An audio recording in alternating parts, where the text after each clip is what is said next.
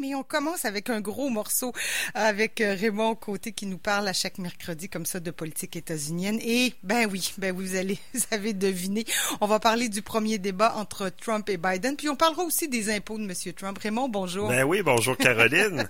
Hein, on parlait de, de climat anxiogène. Ouais, C'était assez anxiogène hier soir. Ah, paraît. Moi, là, je vais t'avouer, je, je suis très sensible. J'ai commencé un peu à l'écouter, puis ça fait, j'ai écouté les analyses avant, je me suis dit, ça, je suis capable de... Mais quand ça, j'ai fait, oh non, non, j'ai, j'ai, mes nerfs, là, t'offront pas, là, j'aurais envie de pitcher ma télé à travers la fenêtre. Puis écoute, t'étais dans la bonne moyenne de bien des gens, euh, parce que moi, je suivais en même temps, en parallèle, euh, sur Twitter, les réactions. Hein, euh, j'ai... je suis abonné à peu près à 1100 fils Twitter, ça fait que j'ai du choix en masse, dont Donald Trump lui-même. Et euh, il faudrait que je vérifie d'ailleurs. Est-ce qu'il a tweeté ah pendant son débat? Euh, oui, oui, tout à fait. Ben, en fait, les ben équipes s'occupent de Twitter. Ben oui, ben hein. oui. Biden comme Trump euh, se sont retrouvés à, tweeter. Mais écoute, justement, ça faisait même pas 15 minutes que le débat était lancé. Il y en a déjà qui disaient Ah non, non, moi je, je ferme la TV, je vais me coucher ou je passe à autre chose, je me calme. Là. Non, c'était c'était justement un débat pour le public, en tout cas une partie du public très anxiogène, là, bien franchement. C'était un débat épouvantable. Moi, j'ai tenu le coup jusqu'à la fin. Euh, je dois avouer, j'ai eu un peu de misère à m'endormir après ça. Ouais, ben c'est je me suis dit non, je veux dormir là, je, je dormirai la pas. La camomille n'a pas suffi là, à me calmer. Mais euh, c'est ça, c'était un débat qui avait quand même son intérêt dans le sens où, en fin de compte, euh, pour le public, ils ont pu voir évidemment le contraste entre les deux hommes. ils ont pu avoir des éléments de programme, mais ils ont pu avoir aussi, on pourrait dire, un reflet de, de, de, leur image. Hein. un miroir était tendu sur eux. Et, ça, la polarisation transpirait là, à grosses gouttes là, dans le cadre de ce débat-là. Mais il faut avouer que c'était un exercice euh, presque à vomir. Il y a des bouts, là, c'était insupportable. On s'attendait un peu à ça. Dis-moi, Raymond, c'est pas tant étonnant, mais à ce point-là, quand même, d'un président, parce que je lisais ce matin sur Radio-Canada, merdier, chaos, désastre total, honte, accident de train. C'est quelques-unes des expressions là, reprises par certains journalistes. Absolument. effrayant, là. Absolument. Le pire débat de l'histoire présidentielle, dit-on. Oui, ça, c'est il y a un, fort consensus là-dessus et euh, j'y crois moi aussi. Parce que dans le fond, tu as vu, euh, excusez, là, préparez-vous, là, je vais utiliser des images fortes.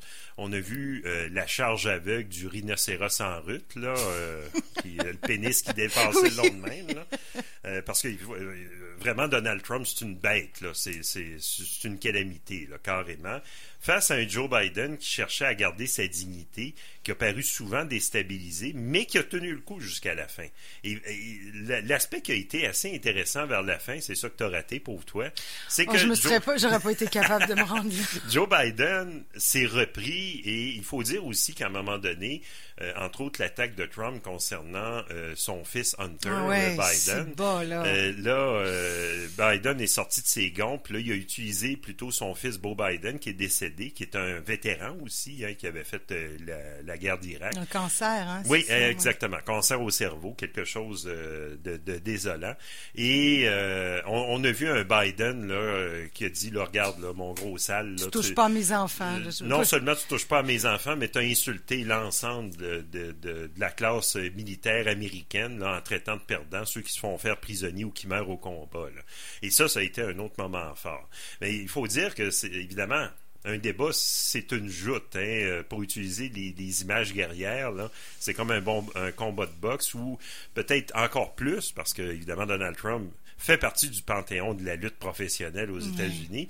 C'était carrément un combat de lutte avec euh, justement ces moments spectaculaires, mais ces, ces moments gênants, euh, honteux même. Ouais. Euh, jusqu'à quel point les, les États-Unis aiment ça? Parce qu'on sait qu'ils aiment beaucoup la politique spectacle de Donald Trump, puis ils sont servis avec lui. Mais, mais là, est-ce qu'il n'a pas dépassé les bornes ou s'il a, il a frappé fort?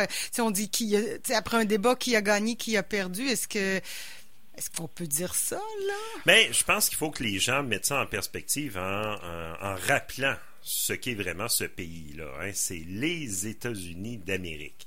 Et euh, donc, il y a énormément de réalités différentes. c'est certain que tu as déjà vu des spectacles de lutte ou en tout cas des images, hein, les tribunes pleines, Ah oui. là les combattants là, tu C'est sais. dans l'arène, avec le ça. décorum, les costumes, c'est bien correct. Moi, moi, ce que je trouve euh, incroyable de- dans, dans ces gars-là de lutte-là, euh, tu vois ça, là, les, les gars musclés, là, euh, puis euh, les filles en bikini, là, tu sais, qui défilent, puis tout ça.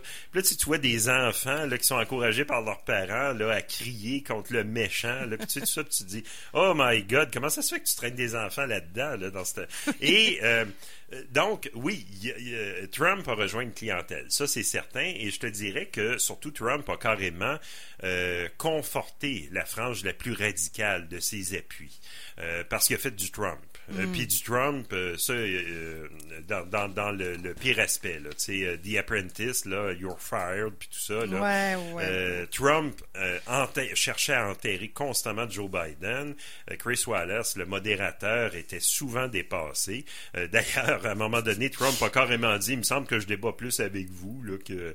Et euh, euh, donc, euh, il, il a fait euh, vraiment, là, comme on dit, euh, il a, il a il a traîné... la galerie, là. il a Ouais. le show. Il a, il a traîné l'en- l'ensemble des gens qui ont suivi ce débat-là dans le fond du marais pour utiliser l'image. Et euh, mais euh, évidemment, ce qui était à surveiller, c'était la réaction de Joe Biden. Puis on se le cachera pas. Quand- Quand tu regardes le langage corporel, euh, Trump, pour utiliser une image que, que- auquel je tiens, parce que pour moi c'est frappant, Donald Trump avait l'air de Benito Mussolini. Hein. Souviens-toi des poses Oui, de l'ancien oui, dictateur oui, italien. Sais, Ça euh, parle, là, Ouais, ouais, c'est sur marquant. son pupitre, puis, euh, bien appuyé, chaque- la gueule. mm, puis, euh, alors, euh, alors que Joe Biden, lui, C'est euh, une image qui revient souvent. moi, ah, pour, pour Absolument. on l'a, oui. Enfin, et Joe Biden, lui, pendant ce temps-là, euh, cherchait ses marques. Euh, au début du débat, euh, euh, il était pas pire. À un moment donné, là, il avait de l'air d'être complètement dépassé. Puis c'est là où il a carrément Peut-être qu'on l'avait pas. la là, c'est ça. Peut-être qu'on l'avait pas préparé à autant de, probablement, oui, mais peut-être pas autant de, de violence verbale. Je sais pas. Ben, je te Il- dirais je sais que- pas jusqu'à quel point, parce qu'ils sont ultra préparés ces gens-là. Oui, mais oui, là, tout euh, à fait. D'arriver avec un Trump comme ça. Sauf que t'as beau être préparé, tu peux pas dépasser euh, ta personnalité, ta- ton, ton tempérament, tu sais, au-delà d'un certain point. Ouais. Joe Biden, c'est le bon gars, c'est le gars qui a servi la nation durant justement 47 ans. Ça a été souligné euh, là-dedans. Puis là, Donald Trump se moquait de lui en lui disant 47 ans à rien faire. Alors que moi, en 47 mois, euh, j'ai fait bien plus. Mais là, tu sais, encore là, c'est un mensonge grossier de Donald Trump. Et euh, donc, on, on- on- quand tu regardais l'attitude corporelle de Joe Biden, c'était l'exaspération, l'incrédulité, tout ça. Mais en même temps, ça peut-être euh, c'est peut-être entré en résonance avec une partie du public. Parce que aux États-Unis, tu, tu l'as vu même euh, durant en, en 2016, euh, quand on commençait à suivre euh, à répétition, premièrement, les primaires républicaines, puis après ça, la grande surprise de tout le monde que Trump devienne candidat, puis on se disait, ah, il fait face à Hillary Clinton, il gagnera pas. Hein, euh, je me souviens de Ouais, conversations ouais, avec des Américains, entre autres chez toi, où là, ils disaient, non, non, ben non, les, les, les gens sont pas fous, là. non, mais j'avais des amis américains aussi qui étaient absolument convaincus. Voyons, donc impossible. Donc, il y a, il y a toute cette frange-là de la, de la population américaine qui est raisonnable, qui est modérée, qui, qui cherche, autrement dit, euh, à euh, mener une vie honnête, puis à espérer que ses voisins vont le faire aussi, qui, eux, probablement, se sont reconnus dans un Joe Biden qui se disait What the fuck, comment est-ce qu'on va s'en sortir? Oui, comment gérer? Puis, Il y avait système, Raymond, là, ça a commencé par les bilans, il y a eu, euh, euh, bon, euh, l'intégrité, on finissait avec... J'aurais aimé qu'on commence par l'intégrité, là, mais euh, bon, enfin, quoi d'autre, là, ça me sort de la tête, là, mais euh, quand- Ouais. est-ce qu'on a eu le temps d'aborder tous les thèmes? Ben, la- le racisme, la pandémie, voilà. Ça, c'est un autre contraste du débat. Joe Biden, vaillamment, a présenté euh, des propositions en général. Donald Trump, puis ça, c'est un trait de caractère que je retrouve, euh, excusez-moi mes amis conservateurs, là, je vais vous faire ce reproche-là. J'ai retrouvé la litanie de plaintes, là, tu sais, euh, ah, les méchants gauchistes, Ouais. violents, les médias qui mentent, euh, blablabla, blablabla. Tu sais, c'est- euh, Donald Trump avait l'air, quant à moi, d'un plaignard pitoyable, sais, euh, presque l'image d'un perdant, malgré son attitude corporelle. Et, et c'est c'est ça aussi, tu sais, en termes de contenu, quelqu'un qui prenait le temps de- de- d'essayer de, comprendre euh, ce que les candidats proposaient, Trump a proposé pratiquement rien. En fait, il s'est vanté d'un bilan in- pratiquement inexistant.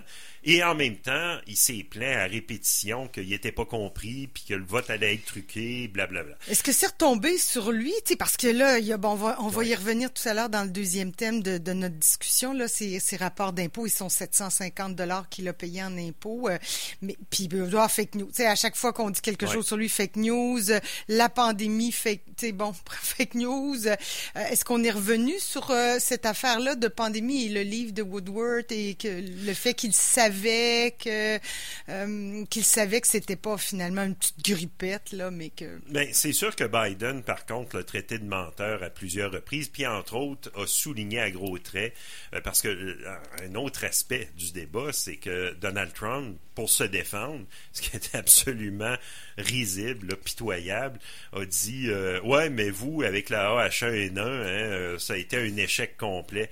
Puis là, Biden, a parlé, ouais, mais là on est rendu à 200 000 morts. La AH1N1, c'est à peu près 14 000 morts. Il n'y a aucune comparaison, puis euh, c'est vous qui avez échoué. il n'y avait rien. C'était justement, c'était assez pitoyable. c'était très difficile justement pour Biden euh, de sortir là, avec, une certaine dignité euh, de cet exercice-là. une chose est certaine, en termes de clientèle, en fin de compte, euh, premièrement, c'est un débat qui a été assez peu informatif, même si Biden vaillamment a tenté de présenter des idées. Euh, il y a eu à se défendre énormément. Tu sais, entre autres, euh, les questions environnementales, alors que Donald Trump disait vous voulez jeter l'économie à terre en fermant le pays puis en dépensant là, tu sais, en, tuant des pans de notre économie avec votre New Green Deal. alors que Biden a dit mais j'ai jamais adhéré au New Green Deal. C'est, pas dans mon programme. Là, je veux Lisez le programme si vous voulez le connaître. Je vais mettre en place des mesures environnementales, mais il n'y a rien de radical par rapport. Puis là, encore là, Biden, ben, dans le fond, il s'est retrouvé à contredire la frange plus à gauche. obligé de, perdre du temps. Et non... Ah, ouais, clairement. Et, concernant justement, là, je reviens parce que c'est un thème qui m'est cher et qui me fait un peu peur, l'intégrité des élections. Est-ce que M. Trump va. Euh va céder l'élection, la victoire à M. Biden. Euh, Au contraire. Ben, Au contraire, même Trump a lancé une bombe en lançant un appel à euh, de ses partisans là euh, d'aller d'être présents dans des bureaux de vote pour surveiller le scrutin. Sous-entendant avec une arme à feu peut-être au bras. Ben, peut-être. Évidemment, il y a beaucoup de non-dits là-dedans et c'est carrément un appel à perturber les élections, à les frauder même à la limite. Donc, euh, on a, en fait, Trump a carrément euh, confirmé sa prophétie autoréalisatrice ah comme quoi les élections, ça allait être de la merde aux États-Unis. Excusez-moi le terme. Ben, mais c'est déjà bien engagé et euh, ce qui va être un véritable défi pour les. Parce qu'évidemment, la gestion électorale est très locale. Hein, c'est dans chaque État, puis même dans des comtés ou dans des villes, il y a des systèmes de vote puis une gestion différente. C'est pour élire le président des États-Unis. Là, c'est des centaines de systèmes ah différents. Euh, ça va être un défi énorme de sécuriser justement les lieux de vote, euh, sans compter le vote postal qui oui, est que le petit bureau de vote perdu quelque part dans la plaine au Wyoming ou en montagne au Montana. Euh. Alors, Donald Trump crie à la fraude, au vol appréhendé, mais c'est lui qui crée cette fraude-là, ces conditions frauduleuses-là, carrément. Il prépare le terrain mentalement à tout le monde. Il l'a ah. confirmé en plus. Ah oui, c'est ça. oui, c'est ça. Ah parce qu'en lançant cet appel-là, dans le fond, c'était carrément de dire euh, euh, aller déranger dans les bureaux de vote. Comme ça, on va mm. décourager des gens à aller voter. C'est à peu près ça qu'il a fait hier. Euh, ça, ça c'est c'est en fait c'est probablement un, des aspects les plus choquants et scandaleux c'est carrément de voir un candidat vouloir truquer le processus électoral parce qu'on peut pas appeler ça là, on peut plus, j'ai pas pu même plus parler d'ingérence russe par en dessous là, c'est c'est vraiment de l'ingérence présidentielle par, par contre euh, Biden euh, l'a traité de marionnette de Poutine euh, donc sais Biden a montré du ressort à plusieurs reprises même s'il semblait dépasser des fois il se disait ah non, quelle horreur, là. Mais, euh, et, ça me rappelle d'ailleurs, sur les fils Twitter, à un moment donné, euh, il y a, euh, il y a une, une femme, je me souviens plus qui, là, qui s'exprimait concernant Donald Trump, tu sais, à quel point. là, elle avait une pensée pour Hillary Clinton en 2016, tu sais. elle, se disait, elle aussi, elle aurait voulu dire comme Biden, ferme ta gueule, là, tu sais. Puis là, Hillary Clinton lui a répondu en lui disant, ah oui, vous avez tout à fait raison. Elle avait vécu cette torture-là.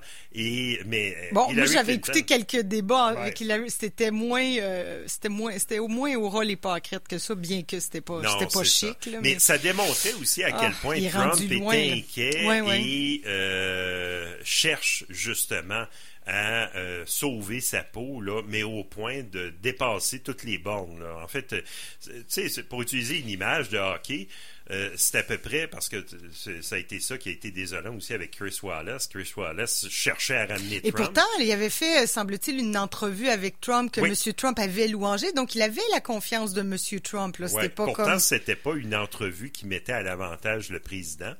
Mais euh, en fin de compte, pour utiliser une image de hockey, euh, c'était à peu près comme si l'arbitre dans un match au lieu d'appliquer le règlement, euh, se contentait d'essayer de, crier plus fort que les, les goons, mm. mais il laissait aller les goons qui pouvaient donner des coups de bâton euh, sur la tête ou dans les jambes euh, des meilleurs joueurs.